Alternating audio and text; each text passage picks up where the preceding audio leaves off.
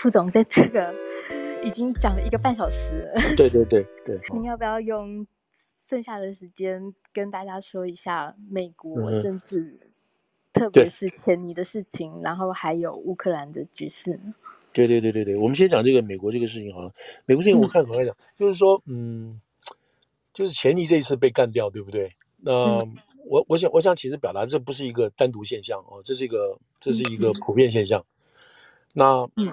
因因为现在川普事情麻烦特别大嘛，特别多，对不对？他现在起码有五件官司在等他嘛，哦，每件官司都在可以打打个五六年都没有问题的，而且每一个摆到摆到任何一个人身上，就是嗯就会累到不行，你知道，还要找这么多律师，所以你看，他们说川普的律师有上百呢，而且各个不同的，从国家。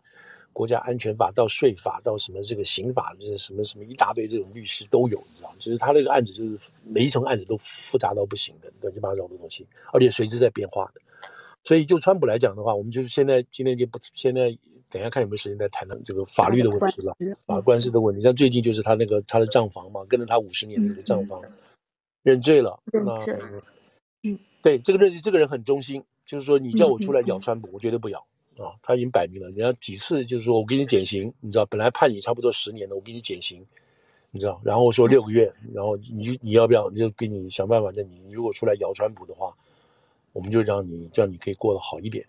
那么现在最后讲了讲的结果就是说，这个这个七十五岁的这个老先生跟着川普一家忠心耿耿的老账房，大概就是说我不咬，我绝对不咬。那不咬情况下，本来从六个月给他判到五个月，当然里头还有一些其他的事情了。然后那个他会出来咬谁？他会出来咬川普组织，就是 Trump Organization。他不会出来咬川普本人。那咬川普本人，这是检方实在要的，就是这种你知道，就是纽约市、纽约州还有纽约市的这些这些民主党的人，就是想要在这个地方把川普干倒。嗯嗯。哦，就是我我们先不要讲那些什么什么那个一月六号的事情，都不要讲那个东西。只要有一个，只这五个案子，只要有一个案子能把川普绑住就好了。就够了，他们认为就够，这样就可以把川普堵在二零二四了。这样子啊，是这个是这个有这样子的一个一个民主党这样子一个概念了。当然，当然不是说川普是百分之百清白的，这不是不是，这里头还有很多这些这些灰色的地带就是了。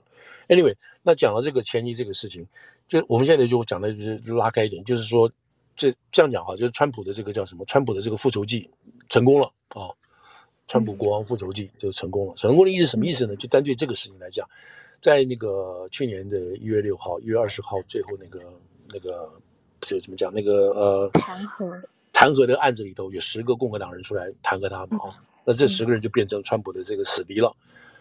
那对付他的唯一办法，就是因为大家知道那个众议员是两年一选嘛啊，每两年就要选。那很简单，你今天投我，那明年你要就就是今年要选，今年要选，我在你的选区里头找一个人来来找一个人把你干掉，找一个刺客把你干掉。这就是川普开始布局。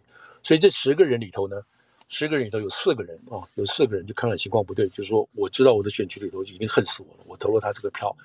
虽然我自己说我是把这个这个国家利益摆在党的利益上面啊，这个我们共和党绝对不能容许有这种事情。川普这么做已经是害了美国，等等等。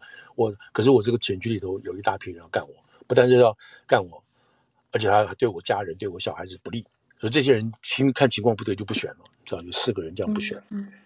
那好了，剩下四个人，还有还有还有多还有这个六个人，对不对？那那现在现在最后情况下是什么？这六个人中间有两个人出来选当选了，另外四个人要出来也是要出来选，这不信邪要出来选，就这四个人都被干掉了。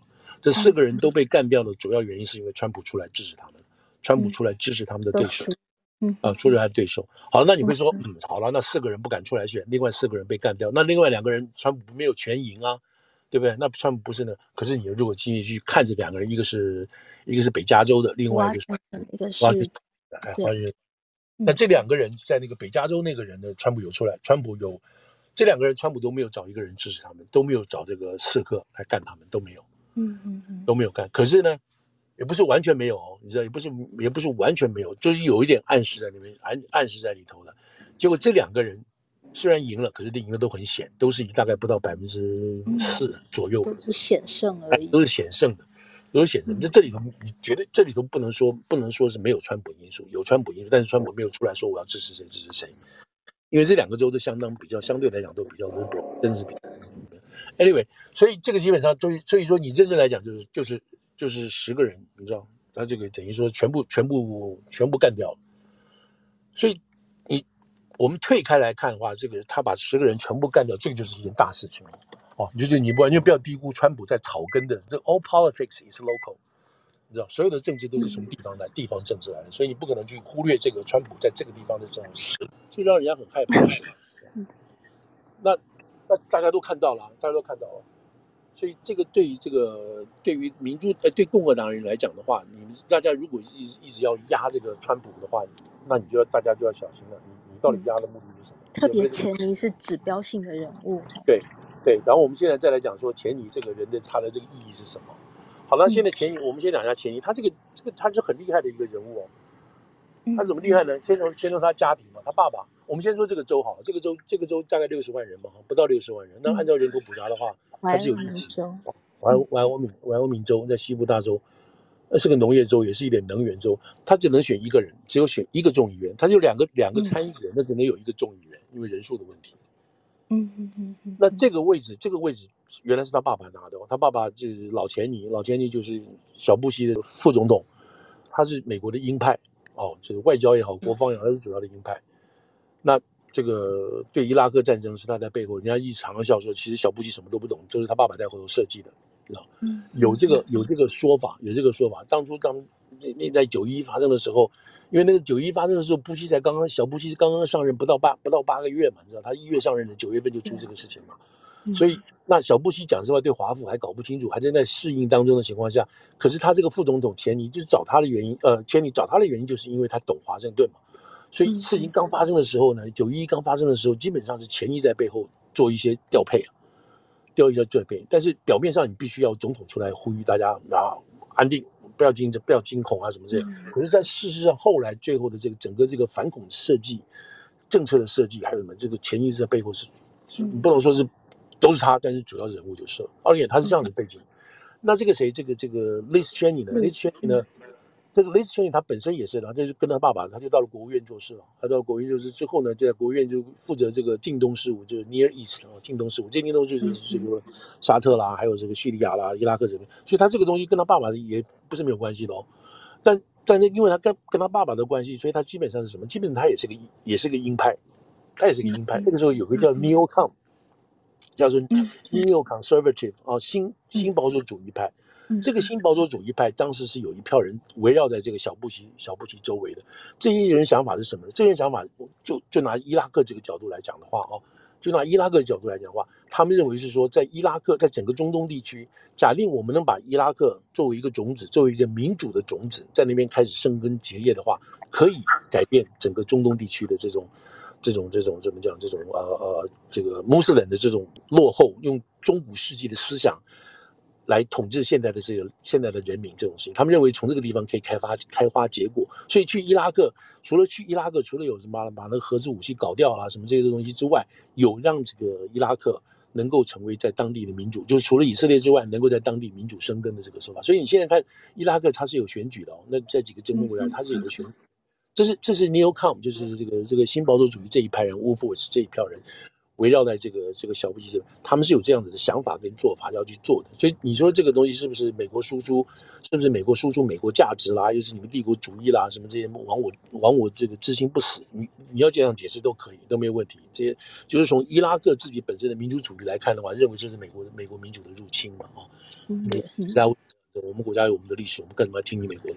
所以你这都可以去讲，但是从美国角度来讲，当初就是维持、维护、维护世界的和平，特别是中东地区的和平，能够摆在一个民主种子的话，这是最好。这是从这个 Neocon 的角度来讲。事实上，在最初的时候，如果没有九一一的话，这套这一套的做法啊，这一套做法是摆在要要在中要在中国做的啊，所以就对付中国的。所以从那个时候，你知道，二零零一年那个时候，就是从共和党角度来讲，他们就觉得中国是一个威胁了，你知道，就那个时候就要对要对付中共了，不要说是中国了。是中共，我特别要特别要把这个话说清楚。中国是中国是不应该有威胁的哦，中国是不应该，这个话一定要说清楚。Anyway，所以那个那个时候这样子一出来，所以钱尼来讲，这个 Liz Cheney 来讲，他妹妹是同性恋的，所以就他们这种保守的啊，共和党保守派的人家里出个同性恋一个女的，也是很难堪的事情啊。但是他们家基本上就化解这个事情了。那那他因为他爸爸是这样子的这个保守保守的这个态度，然后鹰派的态度，所以钱尼基本上也是，所以他在这个他在国务院这一派里头啊，他就跟其他的人合在一起，就变成属于这个 Newcom 的这个主要领军人物了啊。以一个女的这个态度来讲，所以大家都看好的。后来他就二零一几年，二零一六还是一四，我忘记了，他就出来选这个 Wyoming 的这个一四一四啊，出来选。不不不，一六一六对一六对。一四，他后来就退出了嘛，他原本一四就出来，后来没有对对，他要选参议参议员嘛，后来没有选择退出，退出这个就是隔年就换跑道了啊，就选这个。众议员，众议员，那众议员也是很大，因为全州就一个嘛，那整个州就一个，所以他这个等于也是全州投票的嘛，等等，嗯，那就当选了，就当选了。他当选那一年刚好就是川普上来那一年，你知道，嗯，就川普这个就是二零一七年，同时跟川普一起进入这个华府这个意思，嗯，那他在一开始呢，他不赞成，因为他自己本身是搞外交的嘛，啊，搞外交的东西，所以他很不赞成川普的外交政策，可能包括对北约啦、中东啊什么，他很不赞成，所以他常常批评这个事情。嗯，可是呢，他批评不是没有道理的，可是这个是很纯粹的这个意见上啊，这个对于这个美国对于就是美国对于这个中东各界各国的这个外交事务看法不同，这是很正常的这个这个意见之争啊。那这个但是在这种情况下，既然党主席那川普党主席要这么做，那你就这么做，你没什么好讲，对不对？所以在后来的这个投票当中，呢，这个钱尼基本上是跟着这个跟着川普投的，而是跟着川普投的，所以这个是没有问题。可是呢，就有一个很很重要一个 underline 的东西，就是一个一个一个在下面没有办法驱逐的东西，就是说什么？就钱尼他跟他爸爸，和他爸爸背后所代表的这个共和党这一票人是什么？叫做 establishment，就既得利益者，就是共和党的大佬，你知道，包括这个小布希，就共和党的大佬。因为在这之前，在二零一六年这个整个初共和党里头初选的过程当中呢，最早出来跑出来初选的有谁？就是这个这个小布希的弟弟。呃，那个对，这不行。那个时候是佛罗里达的州长啊，他要出来选总统，在共和党里头争取提名。结果在这争取提名的这个过程当中，就被川普笑死。川普觉得说你这个人什么都不是，你就是一个公子哥儿，然后你一点勇气都没有，是一个是一个胆小鬼。所以几次在这个这个辩论会上，就就是几乎把他羞辱的很难堪，你知道。然后在那个时候，大家就认为说。在那个二零一六年那个地方，这时候民主党民主党一定是喜来利没有问题啊，这是一个 dynasty，这个克林顿家族是没有问题的。然后在共和党这边，那一定是布希家族，这个 Bush dynasty。所以这个二零一六什么就这个对决，一定是这个，一定是这两个这两个家庭对决啊。这个这个时候美国上上下下都这么觉得，结果没想到这个在共和党跑出一个程咬金，就是这个川普出来了。川普出来之后呢，他偏偏又是这种跟大家不合群的，又是这种局外人上来，所以原来共和党里头原来可以认为说这个这个政策人马啊什么的大家都是认识的嘛，可以持续的这个这样子的一个这个局面就被打破掉，就没有了。所以这些人就没有关没有事情做了，你知道，基本上就就就就你知道游说也不行，官也不行，因为川普上来就用的用的都是一票大家不认识的人，那都是这种，因为大家讨厌川普嘛，觉得他是个铜臭味很强的人。然后又是一个什么都不懂的人，就把他当做是一个，是一个只配在娱乐娱乐版出现的人这样子搞法，所以大家不愿意出去帮他忙，就是你要给川普到处拴小鞋，所以川普做的很辛苦嘛，啊，那就是这样的原因，所以说，所以说这个钱尼他基本上他知道，他爸爸他们这一挂的人基本上就是觉得这不是我们一圈的人嘛，好像，后来。这个事情就这样走了，然后当然，川普在这几年呢，就受到很大的这个民主党的羞辱啊，那个这个媒体的羞辱，然后这个什么通俄门那样追杀的。后来到这一次这个一月六号这个事情的时候，一月六号这个事情出来的时候，基本上基本上是什么事情让大家觉得讨厌他呢？就是说，川普不承认这是选举输掉，他说是有诈有骗，因为有诈有骗，所以他不相信这个选举输掉。然后最后的结果就是什么？就是派人去阻止这次阻止这一次选举的合法化，就是一月六号。当当这个当这些就是国会啊开会，在这个国会里头要唱票要认证，说 OK，阿拉巴马阿拉巴马说从 A 开始，阿拉巴马阿拉斯加州你们投谁？好，我们投这个川普，然后这个阿拉巴马人投谁谁的，所以一从这个 A 一直唱到 W，唱完这个票之后，然后决定怎么盖章，决定好了，那我们把这个票加在一起，这个选举人总数票是谁？这样这样这样子一个过程，对不对？那川普就说、嗯、不行，要阻止这个过程，嗯、你们不能不能这个决定。等等这些事情，所以才会有一票人进去攻啊，要阻止这个事情等等，就这个事情。那钱尼作为一个，他在之前就已经，他在之前就觉得你川普搞这个搞这个什么选举舞弊论就已经很无聊，他已经很不满了，对，已经很不满了。就就从共和党角度来讲，就是说你们你就川普你干什么呢？这样，因为这些都是一些暴民草民，对他们来看起来呢，都是那种，就是那种话说不清的那些那些，嗯嗯，然后在他们的这些这些所谓属于精英分子了哈，民主党共和党有精英分子就这样子。那你然后又发生这个事情，所以他就很不爽，就是就是非常批评这个川普的事情。后来这样的结果就开始出来了，出来这个结果呢，那好了，那众议院就说不行，这个一定要对历史有个交代，到底怎么发生的？这一月六号怎么发生？所以我们要成立一个调查委员会来做。那原来呢，希望参院能够参加，参院没办法参加，因为参院这共和党不愿意答应，所以只有你众院来搞，因为众院民主党是多数，那民主党就可以这可以这讲难听点就是可以自己爱干什么就干什么。那在这个过程当中，他说：“那我们还是要两党好了。”所以，我民主党有一些人，人家共和党有一些人。可是共和党里面就就决定了，我们绝对不参加，我们绝对不参加你这个调查委员会。我们认为我们这个老百姓这样进去，这些你你们说是暴民，我们认为说是正常的人，他们是阻止这个不合理的选举，这样等等。所以他不愿意参加。后来勉强答应参加的时候，他们就摆了几个要，他们共和党就摆了几个自己想要的。这些这个支持啊，支持川普的这个这个众议员上去作为这个调查委员会的委员，嗯，共和党说，民主党说不行，那个波洛西说不行，这几个人都不能要，都不能上来，嗯，最后结果怎么只能留留了两个人了，一个是圈里，另外一个就是 Zelensky 啊，两个人留上去。嗯嗯，那照理讲，照理讲，这两个人就是这个圈里就应该就是说，哎，既然我们党团都不愿意这个事，那我们就不要参加好了，对吧？我们也不参加，就让你这个民主党去唱独角戏好了。然后你这样，因为你唱独角戏，你最后调查的结果是怎么样？你不，你没有用嘛？是你们自己一家之言嘛？是一党之言，一党之言嘛？就他们两个人上去，这两个上去就变成什么？变成两党了，变成两党共识了。哇，这把民把共和党气死了，你知道？嗯。所以他们后来有检讨说，我们到底是不是应该退出，还是应该当时我们就应该那个？结果不是，结果现在就是他们错出来，这两个他们所有人出来就留两个这个共和党在。那这两个共和党权力在内，他跟民主党是同。就是同谢怎么讲同同谢一气对吧？他们在这个 听证会上，听证听证会上所问的问题是跟民主党同样的问题，你知道？他们也不会去争取说，OK，我们是不是要传一些这种意同意见不同的人上来听他们讲什么？不是，结果这个会变成是一个是是一面倒的声讨大会，你知道？我们只是说我们已经认定川普是我有问题的，所以我们找很多人来说话证明川普有问题，而不是说来。而不是说找一些人来证明川普没有问题，嗯，大家知道这个分别嘛？哈、嗯，所以这个前提就变成帮凶了，你知道？钱尼就变成帮凶了。所以在这种情况下，这个后来这个 Zelensky 他是他也知道他自己没有希望，他也不选，他是属于那个自己下来不选的那个人之一啊，这个人之一。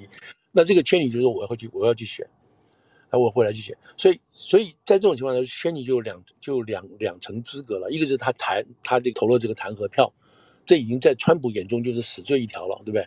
嗯，那你还担任这个调查委员会的副主席，哇，你是罪上加罪嘛？哦，罪加一等嘛，对不对？所以就川普来讲，这个是已经，所以川普在选举里头找了另外一个人叫 Hageman 的，这个 Harry Hageman 的一个女的，就要就要要要要对跟他对要跟他对杠嘛，对不对？好了，那现在当然这个由于这个情况下就变成一个指标了嘛，这个指标大家就问说，嗯，在之前之前就知道这个 Cheney 已经很糟糕了，因为这个他的选区对他已经很不满了这件事情，然后是。在在 Y O 民中，就民主党说，民主党说我们要救他，我们要救他，我们甚至我们都可以跨党去投票。哦，我们跨党在这个民主党呃共和党初选的时候，我们就赶快就我们换党。对，这一次其实很多民主党人特别去登记，对，成共和党就是为了要投钱尼票。对，可是这个这个有点矛盾嘛，对不对？他们这样做，可是到最后大选的时候，你还是要回来支持你自己党的人嘛。对不对？他们只是不想让钱尼很难看就是了，这这个做法。但是实际上，他们还是民主党，当然还是希望把这一票拿在自己手上嘛，对。嗯嗯嗯。那好了，那这个只有一个名额嘛？对，只有一个名额嘛，他不能，他是非争不可嘛，哈。嗯嗯。然后最后结果开票结果，他这很难看了，对不对？一个是百分之二十八，一个是百分之多少？六十四还六十五？六十。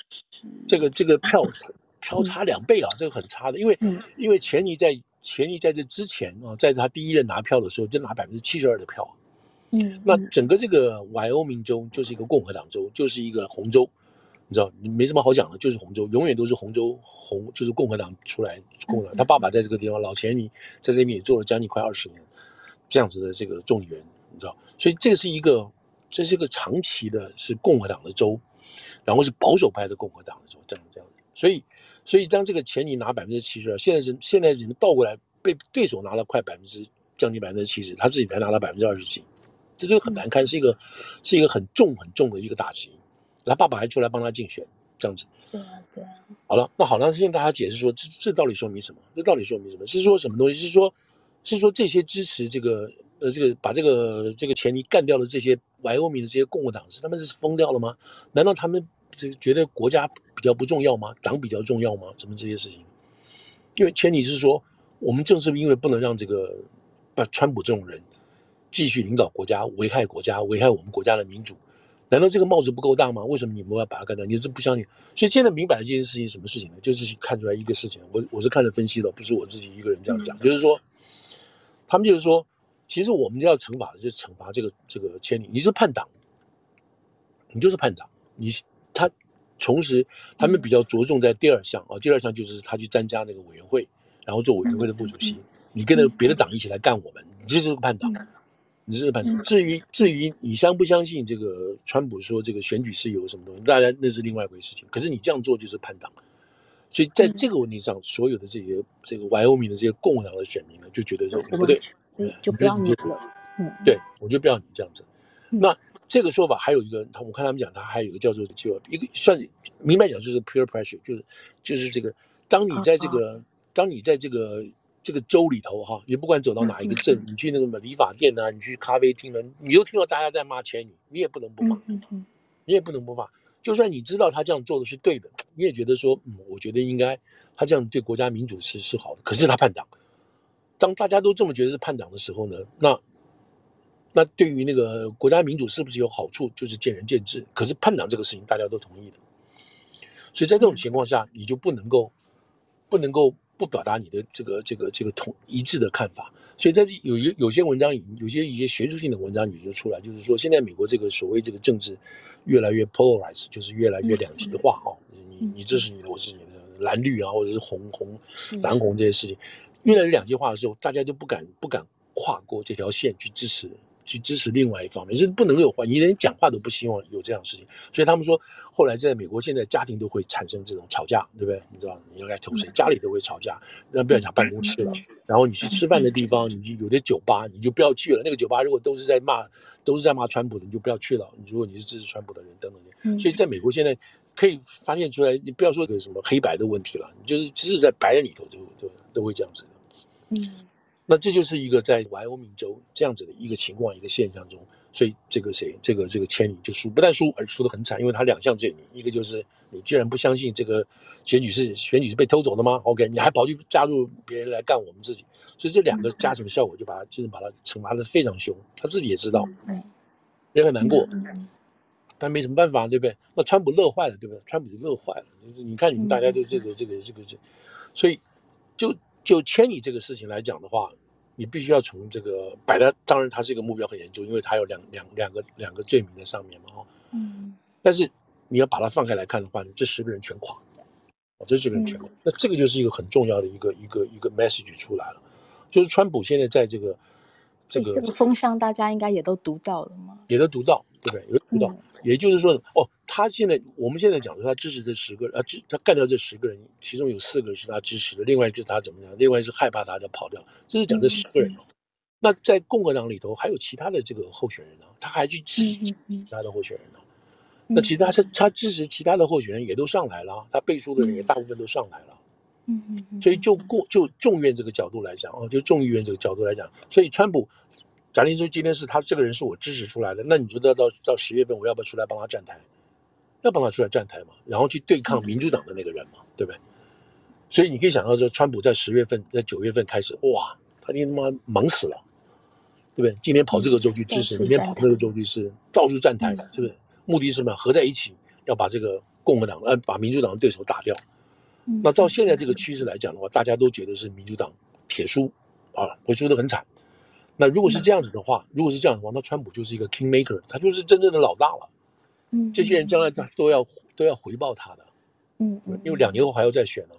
嗯嗯，所以就众院这个角度来讲的话，那他就赢定了。他赢定之后呢，这众院这些赢上赢去的人，将来众院拿到手之后，要要不要帮他忙？要不要谢谢他？要谢谢他。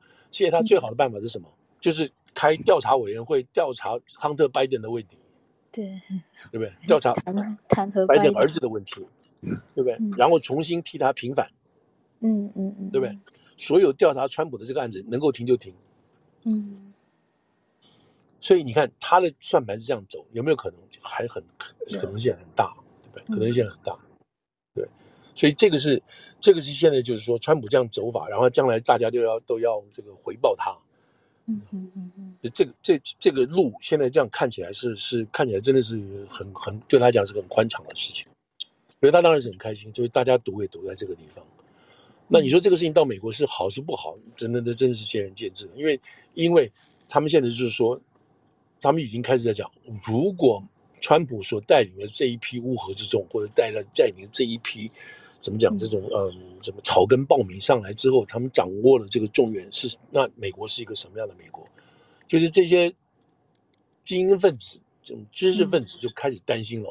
哇，这些你知道这些这种怎么讲？这些嗯满满口粗话啦，什么这些人上到这个国会来怎么怎么样？现在开始讲这个事情，担心这个事情。那没办法，这就是民主啊。就是说，就是说，你不能相不不能讲是说，呃，美国的民主是由政客或者是由什么这个政府所所捏造出来的，不是，就是老百姓这样出来的，就是老百姓出来的。嗯嗯。那老百姓当然跟媒体的这个塑造啊，各方面都有都有这个互动的关系。嗯。那现在的这现在的情况，就是因为媒体已经背离了一批人，这一批人不相信媒体现在所讲的话。所以他们就另外一个角度翻上来，嗯嗯嗯嗯嗯。好，那这样讲的话，那众院是这样子的，那参院有问题。现在参院，现在我们知道参院是五十五十，共和党五十，民主党五十，是这样子。那本来大家觉得说，民主党可能在这个其中选举可能又会丢掉两到三席，但是现在看起来就不一定了，又不一定了。所以最近几天，这个麦康诺就有点发愁，你知道，他没有那么开心，因为他可能没有办法。回来做这个多数党的领袖，因为最近这几大概有四个州，嗯、四个州出问题，可能会掉，可能会掉，啊、嗯，就是选不上这个宾州啊，什么这几个州，还有现在连他们说连那个、嗯、连看起来最稳的那个佛罗里达的那个那个谁啊，那个那个 Ro 那个 Ro 那个 Rubio 找 Rubio 啊 Rubio 都有可能会输掉，因为现在他那个民主党的那个他的那女的这个对手还是 Hispanic 女对手，现在这个民调慢慢追上来了。嗯嗯，所以还有两个礼拜，你知道不知道？那 Rubio 是这个是这个怎么讲？战中头号大将嘛，啊，所有的这些有关于这个 Espionage 还有保护，还有这个孔子学院啊，反孔子学院，还有这种科技啊，都都是这个 Rubio 在领军在做的。嗯，所以嗯，但是这也很难说了哈，因为因为他如果选掉只是是个人的这个问题，那就整体来讲，那民主党就掌握掌握众院，掌握参院的话。从拜登的角度来讲，这两个院都不是在同一个党手里头嘛，因此从拜登来讲，这当然是不好。就是说，他提的案子，参院可以过，众院过不了，那提跟白提一样？那他要他提的案子，就未来两年他要提的案子，如果两院都能过，那他要想办法去跟众院的这个民主共和党要做出很多的这个这个这个协商，才能可能得到他们的票。所以基本上来讲，就照这个角度来讲的话，就是说。共和党在众院可以爱干什么干什么哦，因为他是多数，然后让川普什么事都呃让拜登什么事情都没有做，然后让川普很爽爽两年之后再出来选二零二四。嗯嗯嗯，这个是现在大致上的情况。即使川普现在有官司缠身，那这个官司呢可以拖，这至少可以拖到今年这个拖到十一月。嗯嗯嗯，那十一月之后，如果真的猪羊变色之后，那拖到再拖到这个再拖两年到二零二四年的话，那更好，更没有问题。嗯嗯嗯。好了，那我们今天讲这些话，讲这个美国这个内政的情况下，但当然不要忘记是说这个普京可能还在，这边习近平又重新当了什么这些东西，然后英国又换了首相，还有这个这个目目的还在，岸田文雄起码可以做再做三年。就是说，这整个局哦，整个局都要考虑进去。虽然美国这边什么事都不能动，那要怎么办？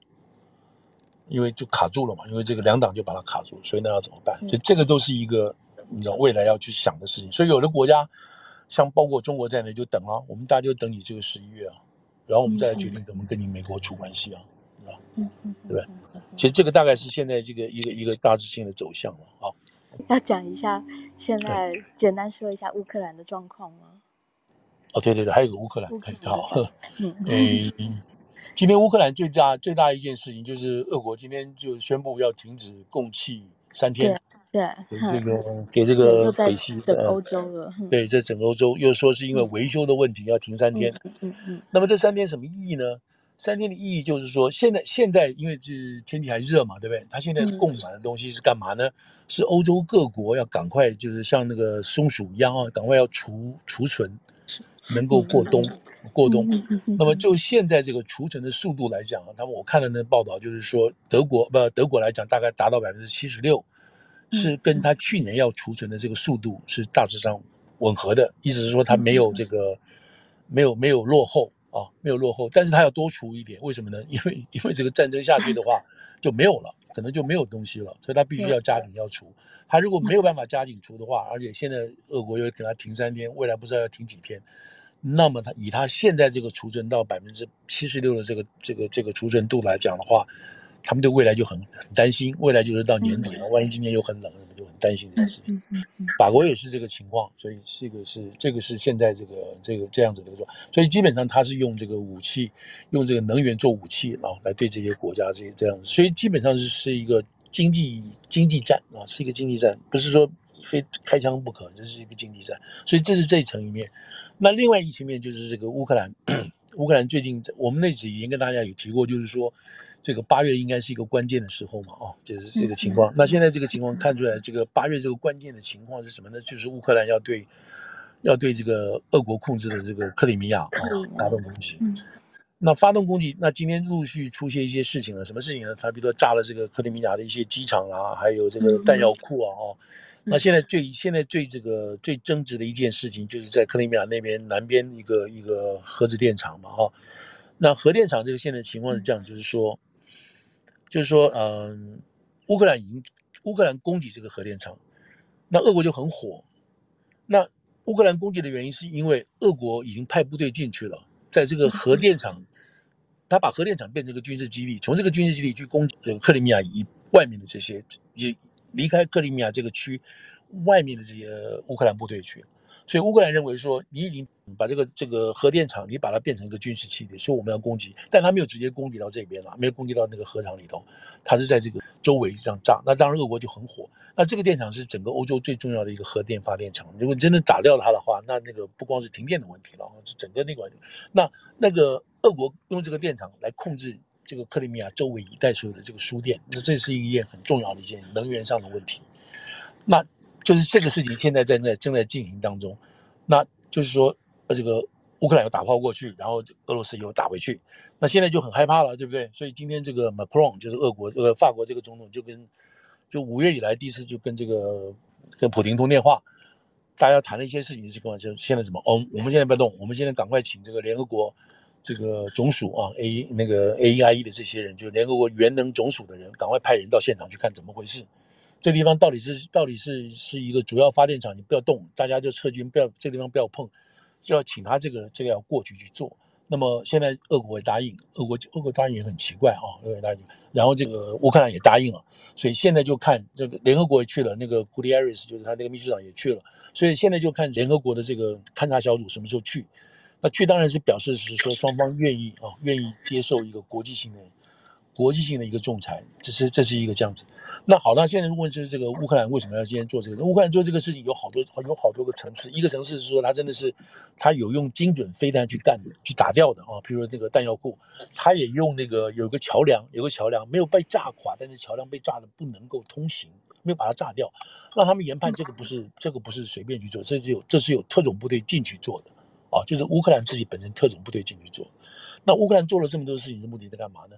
所以泽连斯基那天有说一句话，他说我们我们必须要把克里米亚拿回来，不但是从二零一四的土地拿，二零一四之前那个时候俄国占领拿回去，哎，对，我回到一九九一年那个时候的整个这个领土的这个这个界限，我们要拿回来。嗯、那这个拿回来意义是什么东西呢？就是什么？就是谈判嘛，将来要谈判，嗯，嗯对不对？我现在什么都没有，我没什么跟你谈的嘛，所以把它拿回来。那俄国当然要保这个地方嘛，所以现在这个地方，就突然之间克里米亚是变成本来就认为是说。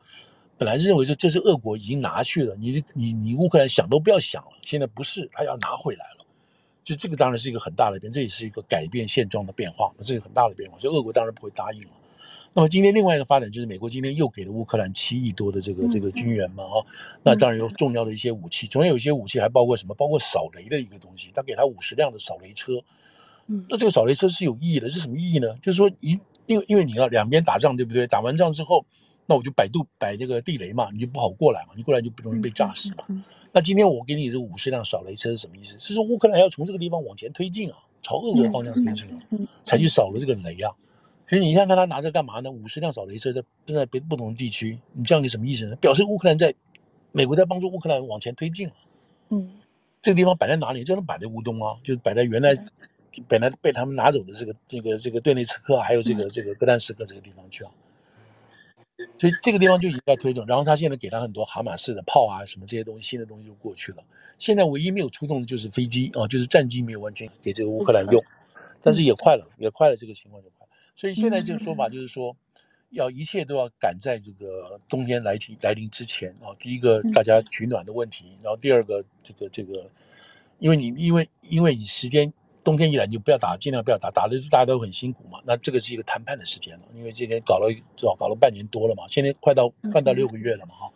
嗯，所以可以可以就这个，因为冬天的关系，大家可以清理战场，然后大家可以要不要谈这个情况。那在这个在这个过程当中，这个昨天前天吧，纽约那个 Washington Post 就就。就是他们也是会对历史负责了，就发表一篇很长很长的文章哦。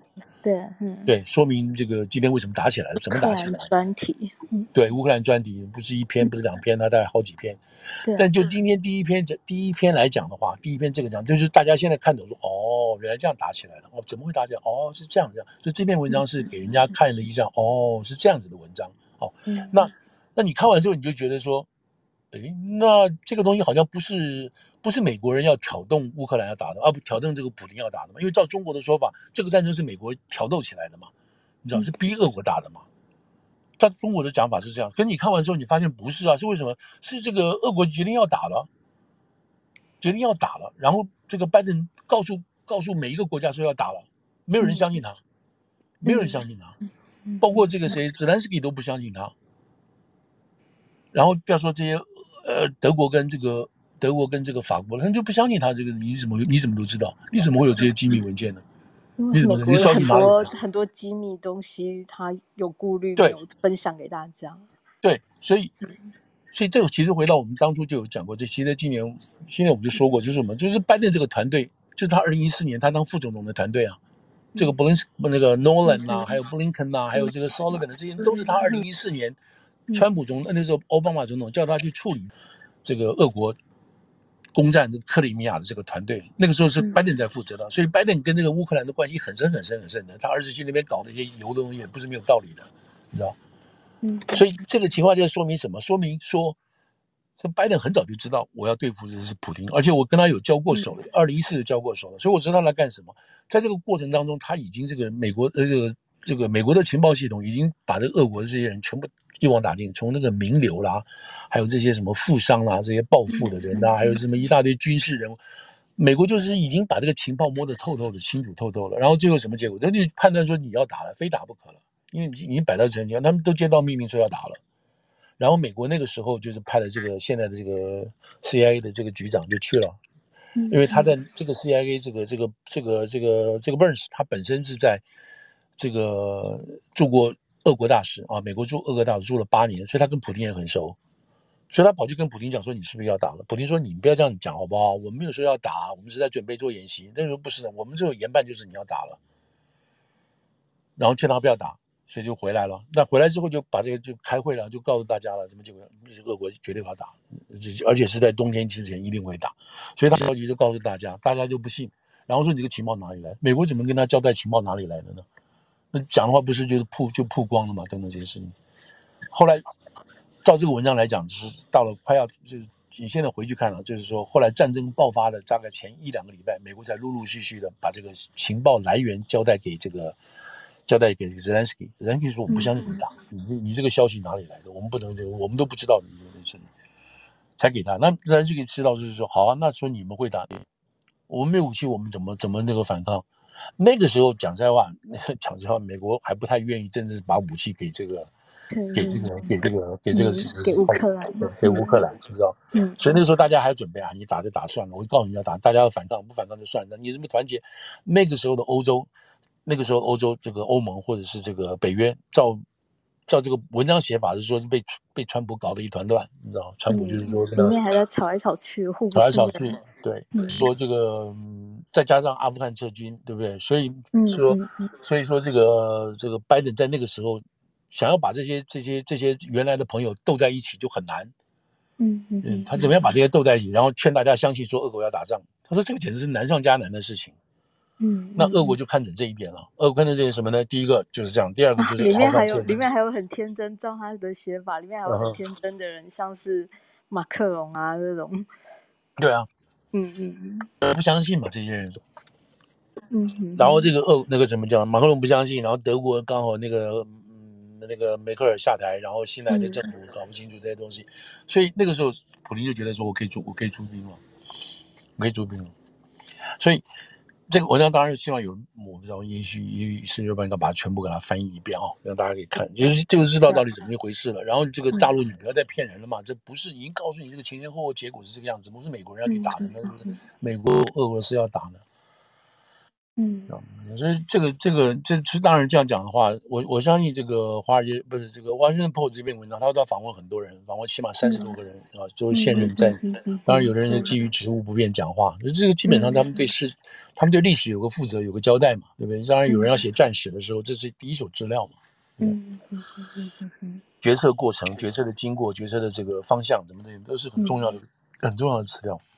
嗯嗯嗯。那现在大概就是现在就是乌克兰大概就这样，美国今天又拨钱，表示这个钱是美国愿意帮他打到底的啊。那这整个过程当然中国看在眼里头，对不对？因为油的问题啊，什么事情，中国看在眼里，同时台湾也要看在眼里，全世界也看在眼里。就是这一次如果说让这个俄国付出惨痛的代价的话，证明全世界合在一起可以是可合在一起是可以制裁侵略者的啊，可以制裁侵略者的。那这是一个很重要的一个历史教训。就是这么就这么简单，啊，就这么简单。那现状会不会恢复？不，现状会不会维持？也没办法，已经已经完全改变了，已经完全改变。嗯嗯嗯嗯。但是回过来，最重要还是一件事情，就是我现在看到就还是一件什么事情，就是老百姓的意志，对？乌克兰人民没有没有没有说，对啊，不行了，我们要上街抗议，停止战争。嗯，我们我们跟这个我们跟那个普林求和。我们不要打了，我们把这个让给他，什么之类的。我们求和，我们不要打了，我们受不了。没有，你现在没有听听出来？我不知道是不是因为乌克兰是有言论管制，好像没有嘛哈。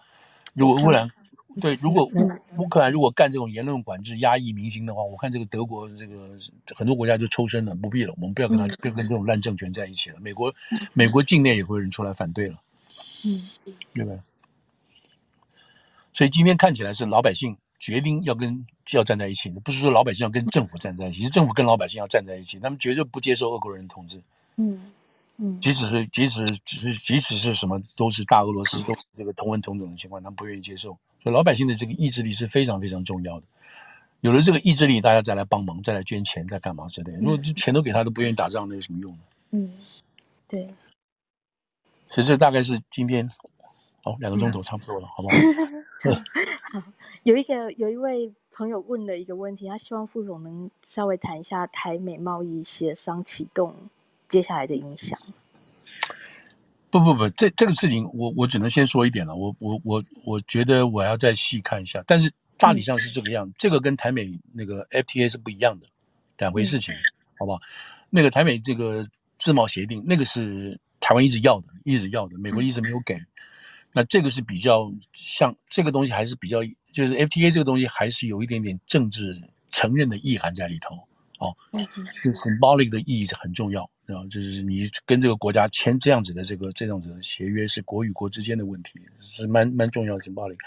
那至于说双方之间要开放这个市场啊，开放那个市场，我觉得我觉得这个都是次要的事情啊，因为就台湾来讲的话。